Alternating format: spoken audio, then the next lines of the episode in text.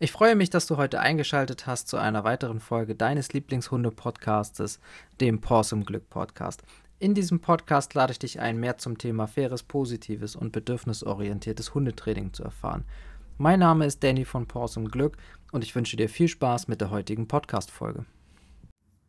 In der heutigen Folge mag ich dir ein bisschen was äh, darüber erzählen, wie, wie so eine Hundetrainerausbildung abläuft. Also ich mag dir gerne mal von meinen meine Erfahrungen erzählen, die ich jetzt in der Ausbildung gemacht habe, welche Themen behandelt werden, wie allgemein so der Ablauf ist äh, bei so einer Ausbildung. Ähm, was mir jetzt auch wichtig war, bevor ich mir die Ausbildung oder den Anbieter quasi ausgesucht habe und wie das Ganze so, so vonstatten geht. Und ähm, ich habe damals, als ich mich dazu entschieden habe, ähm, eine Ausbildung zum Hundetrainer zu machen, habe ich ein bisschen rumrecherchiert und es gibt da ja unterschiedlichste Varianten am Markt. Also es gibt Varianten, da bist du, kannst du das irgendwie innerhalb von sechs Monaten machen, dann gibt es neun Monate, dann gibt es Varianten mit zwei Jahren, denn also da gibt es so, so viel am Markt und ähm, letzten Endes sind es aber, glaube ich, nur irgendwie so vier, fünf Anbieter oder so, wenn man mal wirklich dahinter schaut. Und mir war es halt wichtig, als ich mir das ausgesucht habe, dass ich eine Ausbildung habe, die halt sehr sehr fundiert schon ist. Also das heißt, wo schon auch ein gewisser Input quasi an Hintergrundwissen vorhanden ist und gleichzeitig aber auch, wo du das Praktische miterleben kannst. Denn das, was ich gefunden habe, war ganz häufig so, dass du die Theorie online gemacht hast. Du hast dann verschiedene Module freigeschaltet bekommen. Die hast du dann abgearbeitet, dann hast du irgendwann einen Test gemacht und dann gab es noch vielleicht irgendwie so ein, zwei Hospitationen, beziehungsweise hattest du nochmal so einzelne ja, Wochenenden vielleicht. Und am Ende hast du deine Prüfung gemacht und dann warst du quasi fertig. Und mir war es aber, wie gesagt, von vornherein wichtig, da auch einen gewissen Background zu haben und auch unterschiedlichste Facetten halt. Das heißt, nicht nur aus, aus einer Richtung zu sagen, okay, ich sag mal jetzt nur aus der Trainingssicht, sondern auch schon aus der, aus der verhaltensbiologischen Sicht, aus äh, naja, geschichtlich auch, ne? Also, wie ist denn das Ganze auch beispielsweise beim Hund entstanden? Also, wie ist der Hund entstanden? Welche Verhaltensweisen gibt es noch von, von den Wölfen quasi, die auch zum Teil übertragen worden sind? Was sind so Eigenheiten von, von gewissen Rassen dann an der Stelle?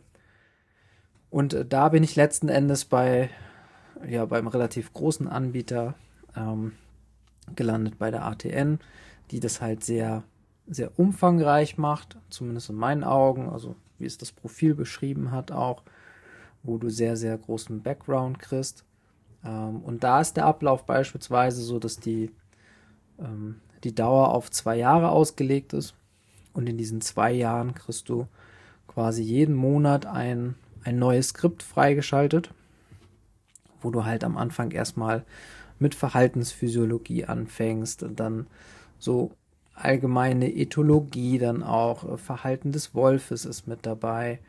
Ähm, das heißt so wirklich so die Basics dann am, ja, zum Start, ähm, was dann nachher weitergeht über die unterschiedlichen Hunderassen, wo du nochmal einen Einblick kriegst, auch in die einzelnen Rassen dann nachher, was sind auch so vielleicht so Besonderheiten, äh, die bei der Rasse sind, auch gewisse Verhaltensweisen vielleicht an der Stelle, ähm, die dann auch im Training oder in der Therapie quasi je nachdem, also auch wenn es ein Therapiehund nachher wird, die da berücksichtigt werden sollten. Und so zieht sich das quasi die ganze Zeit weiter. Wie gesagt, so vorgegeben ist der Zeitraum von so zwei Jahren. Und dann gibt es aber auch noch da immer Wochenenden. Ähm, also in meinem Fall waren, ich glaube mittlerweile wurde es geändert, aber es waren so zehn, zehn Wochenenden auch nochmal, also jeweils Samstag und Sonntag, wo du dann die Praxis quasi vermittelt kriegst und ähm, da gibt es dann auch noch so Vorbereitungswebinare zu und du kannst auch quasi bei jedem Skript kannst du immer nochmal nachfragen oder wenn du Verständnisfragen hast, die da geklärt werden soll. Du hast äh, Möglichkeiten, ein Probebeispiel oder ein Probekundenfall quasi zu bearbeiten, der dann ähm, ja, wo einmal rübergelesen wird, sagen wir es so. Äh, es gibt diverse Videoübungen, es gibt dann noch Videomaterial dazu, zu den einzelnen Sachen, sei es jetzt im Bereich ähm, Gesundheit beispielsweise oder auch was Übungen angeht. Also sehr, sehr, sehr vielfältig, sag ich mal. Und so zieht sich das dann die ganze Zeit auch weiter, ähm, bis du dann nachher zu den einzelnen Lernmethoden kommst. Ähm, es gibt dann noch so ein paar ja, Skripte, die befassen sich relativ ausführlich damit, wie so der Alltag mit dem Hund aussieht. Ne? Also wenn du jetzt zu Hause bist oder wenn du unterwegs bist, ähm, es gibt viele Möglichkeiten oder viele Anregungen auch, wie man Spaziergänge gestalten kann oder wie du auch dementsprechend ähm, ja gewisse Verhaltensweisen auch bekommen kannst. Also das ist sehr, sehr, sehr umfassend dann an der Stelle. Ähm, du hast einen relativ großen Part, der sich auch mit ja mit der Entwicklung des Hundes äh, beschäftigt, sei es jetzt vom Junghund bis zum, zum alternden Hund, bis, äh, zum, bis zur Zucht quasi. Ein rechtlicher Teil ist auch immer dabei, der dann quasi nochmal so, ein, so eine, ja, so diesen rechtlichen Part abdeckt einfach. Ne? Also was gibt es vielleicht auch im Hundetraining dann zu beachten? Ähm, welche Vorschriften gelten da? Welche Gesetze muss man einhalten? Was sind so Voraussetzungen und, und, und. All das wird da quasi dann auch ähm, thematisiert. Und ich weiß gar nicht, wie viel das in der Summe sind. Also es sind relativ viele. Also, naja, wenn es zwei Jahre sind, sind es mindestens 24. Wobei es nicht jeden Monat ein ist. Manchmal sind es auch zwei oder drei Skripte dann nachher. Ähm, wo dann nachher auch natürlich so Themen behandelt werden, wie wie baue ich eine Stunde auf, wie mache ich einen Trainingsplan, ähm, Ernährung des Hundes spielt da nochmal eine Rolle ähm, Plan von, von Gruppen oder Einzelkursen. Also das ist sehr, sehr, sehr umfangreich dann. Und auch in den Seminaren vor Ort ist es so, dass man da dann, ähm, ja, das ist immer sehr individuell. Also man kann, man kann seinen eigenen Hund mitnehmen, wenn man das möchte. Ähm, das heißt, kann die Übung auch mit dem eigenen Hund durchführen, was natürlich am Anfang extrem hilfreich ist, weil man dann selber erstmal so der, der Kunde quasi ist äh, um selber mal zu erfahren, okay, also wie soll ich die Übung überhaupt machen, worauf muss ich achten, ähm, was sind so Besonderheiten, all das halt, ähm, was dann auch ganz spannend ist. Ne? Und für den Hund natürlich auch super, ja, super anstrengend auch letzten Endes. Also die ganzen Übungen dann durchzuführen, das ist natürlich dann auch schon nach so einem Tag, ähm, da ist der Hund dann immer ziemlich platt gewesen. So, und ja, wie gesagt, es zieht sich dann quasi durch. Wie gesagt, bis du dann nachher ähm, die ganzen Seminare geschafft hast, dann wird nachher ähm, stehen zwei Prüfungen an. Es gibt einen theoretischen Teil und es gibt einen praktischen Teil dann, ähm, wo am Ende dann ein, ein Zertifikat rauskommt. Und ähm, wichtig ist ja, um die Tätigkeit durchführen zu können, dass man quasi die, die Erlaubnis vom Kreisveterinär oder vom Veterinäramt bekommt und dafür muss man natürlich schon dementsprechendes äh, Fachwissen vorweisen, muss Praxiserfahrung äh, vorweisen. Ähm, das wird jetzt in den, in den Fällen von, hier von den Seminaren passieren dann an der Stelle, so dass man da auch sagt, ähm, da ist jetzt jemand, der hat sich damit schon ein bisschen intensiver beschäftigt. Das ist nicht einer, der hat irgendwie drei, vier Kurse online gemacht und ähm, dann es das. Ähm, wobei man da ja auch immer gucken muss, wie kann man das an die jeweilige, äh, an den jeweiligen Menschen weitergeben. Ne? Also es ist ja nicht nur damit getan, dass du sagst, okay, ich habe einen Hund und ich weiß, wie ich das mit dem Hund machen muss. Die Herausforderung ist ja immer der Mensch. So, ne? Also eigentlich sind Hundetrainer ja auch Menschentrainer, weil der muss es ja letzten Endes auch umsetzen und der muss es ja dafür aber auch erstmal verstehen und wissen, was mache ich da eigentlich und warum mache ich das Ganze. So. Und der Hund ist ja so gesehen nur das ausführende Organ, wenn ich es mal so ganz einfach sagen kann, der dann die Übung einfach nur durchführt. So.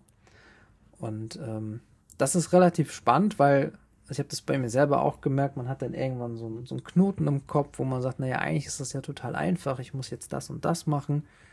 Und dann will man es machen und dann hängt man irgendwie und sagt sich, ah, jetzt habe ich aber doch keine Ahnung, habe ich zu schnell irgendwie in die Tasche gegriffen oder ich war da zu langsam oder habe das nicht gesehen und ähm, das ist dann doch nochmal ganz, ganz herausfordernd an der Stelle.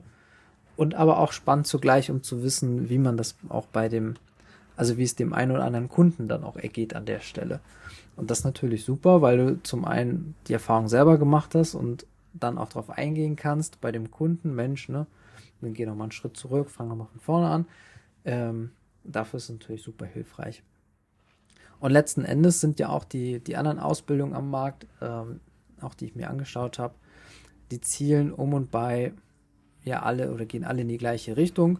Wie gesagt, ich glaube, wenn du jetzt äh, eine Variante hast, die halt nur auf sechs oder neun Monate ausgelegt ist, dass da das Ganze einfach deutlich oberflächlicher behandelt wird.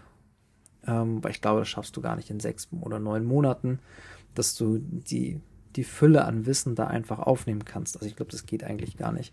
Ähm, weil das ja so viel ist, du musst das dann ja verarbeiten und du musst dann ja auch irgendwie noch die Praxis machen. Ähm, stelle ich mir schon ziemlich schwierig vor dann. So.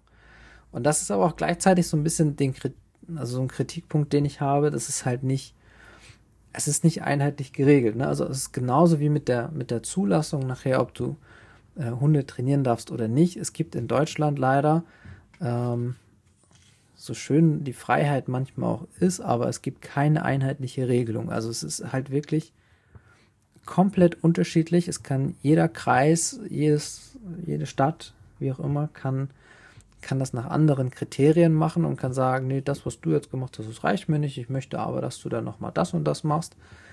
Ähm, und das ist so ein bisschen schade, weil es da keinen allgemeingültigen Standard gibt. Sondern es sind halt, wie gesagt, eine Handvoll Anbieter irgendwie auf dem Markt und jeder macht so irgendwie seins. Und der eine macht es ein bisschen ausführlicher und der andere macht es vielleicht ein bisschen ja, kompakter an der Stelle. Und man weiß letzten Endes nicht, hat derjenige, der nachher die Hunde trainiert, hat der genau das gleiche gelernt wie der andere. So. Ähm, und das finde ich ein bisschen schade, weil es eigentlich dem Thema gar nicht gerecht wird, weil ich finde, dass die ähm, Hund-Mensch-Teams dann schon den Anspruch haben dürfen, dass sie, egal zu welchem Trainer sie gehen, dass sie zumindest das gleiche an Inhalten dann quasi bekommen, beziehungsweise dass auch die Leute, die die Übung dann machen oder das Training durchführen, dass die wissenstechnisch zumindest auf dem gleichen Stand sind. So, also klar kann man immer noch über das Thema Fortbildung, Weiterbildung reden. Das ist äh, gar keine Frage. Ähm, also ich glaube auch, dass eine stetige Weiterbildung erforderlich ist, dass man jetzt nicht sagen kann, ich bin mit der Ausbildung durch ähm, und dann mache ich gar nichts mehr und mache die nächsten 10, 20 Jahre einfach immer nur das Gleiche, sondern ich glaube schon, dass es wichtig ist, dass man ähm, auch von, also zum einen von anderen Trainern lernt, da gewisse Sachen mitnehmen kann, ne? weil auch da entwickelt sich das weiter und dass man auch ständig quasi dabei ist, was hat sich jetzt beispielsweise auch aus der aus dem wissenschaftlichen Aspekt getan, was gibt es vielleicht Neues aus der Trainingslehre oder ähm, dass man da halt immer auf dem aktuellen Stand ist. Und deswegen würde ich es schon ziemlich gut finden, wenn man sagt, man findet eine einheitliche Regelung deutschlandweit. Ähm, dafür müsste es natürlich erstmal gesetzestechnisch einheitlich geregelt sein. Das wäre natürlich wünschenswert, damit man auch eine gewisse Qualität dann einfach herstellen kann. Also es war ja nicht immer so. Ähm, es gab ja auch Zeiten, da konnte man quasi ohne diese Zulassung, Ausbildung, wie auch immer, konnte man Hundetrainer sein und ähm, da war es dann einfach wahrscheinlich auf Erfahrung. Also ich weiß nicht, wie es damals gemacht wurde, aber ich kann mir vorstellen, dass es dann auf Erfahrung war und einer hat dann gesagt, oh, ich mach das und das hat dann irgendwie gut funktioniert und fertig.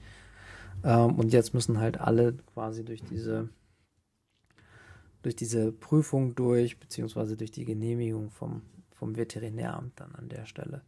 So. Und da würde ich mir einfach wünschen, dass wir da eine einheitliche Regelung hinkriegen, dass es für alle gleich ist, dass für alle die gleichen Kriterien gelten dass man, egal wo man jetzt in, in Deutschland quasi wohnt, dass man überall ähm, ja den gleichen Standard zum, bekommt, beziehungsweise zumindest weiß, jeder hat in der Ausbildung, ja, sag mal, fast den gleichen Stand gehabt. So. Und das muss ja vielleicht gar nicht so umfassend sein, wie es jetzt bei, bei der ATN, sag ich mal, ist, wo es sehr, sehr umfassend ist. Ähm, da ist der wissenschaftliche Aspekt im Hintergrund natürlich auch sehr, sehr tief gelegt sondern dass man einfach sagt, man hat so, so Main Topics, die halt irgendwie Grundvoraussetzungen sind. Das kannst du auch in Modulen machen, wie auch immer. Das kann man ja weiterspinnen. Das ist ja, ähm, und dass man dann darauf auch aus, aufbaut. Aber dass man da zumindest eine einheitliche Regelung findet. Und ähm, ja, also ich bin mal gespannt, was da die nächsten Jahre noch kommt. ob es da eine Regelung geben wird oder ob es da keine Regelung geben wird. Das ist ja auch für, für andere Bereiche, sei es jetzt Ernährungsberater, sei es jetzt für Verhaltenstherapeuten oder auch im Assistenzhundebereich ist das ja auch so, ähm, dass man da vielleicht mal eine einheitliche Regelung trifft, das, was für alle dann auch ein bisschen mehr Sicherheit bietet, dass man weiß, woran man ist und so quasi dann für den Kunden auch einen gleichen, gleichen Standard schafft an der Stelle. So. Ähm, das soll jetzt quasi einmal soweit gewesen sein, so, so, ein kurzer Überblick, wie sowas ähm, ablaufen kann ähm, was so, so, Themen, wie gesagt, dabei sind. Ähm, und ja, wie gesagt, was mir noch fehlt, wäre halt so ein allgemeiner Standard dann an der Stelle. Ähm, ja, bin ich mal gespannt, was da in den nächsten Jahren noch kommt. Müssen wir einfach mal abwarten und gucken. Und ähm, ja, ich glaube, das Thema, wie gesagt, Weiterbildung sollte auch ein Punkt sein, der so indirekt verankert ist, dass man sagt, okay, äh, Hundetrainer sollten, so wie auch Pädagogen, sollten sich halt stetig weiterbilden und äh, nicht auf dem jetzigen Wissensstand stehen bleiben.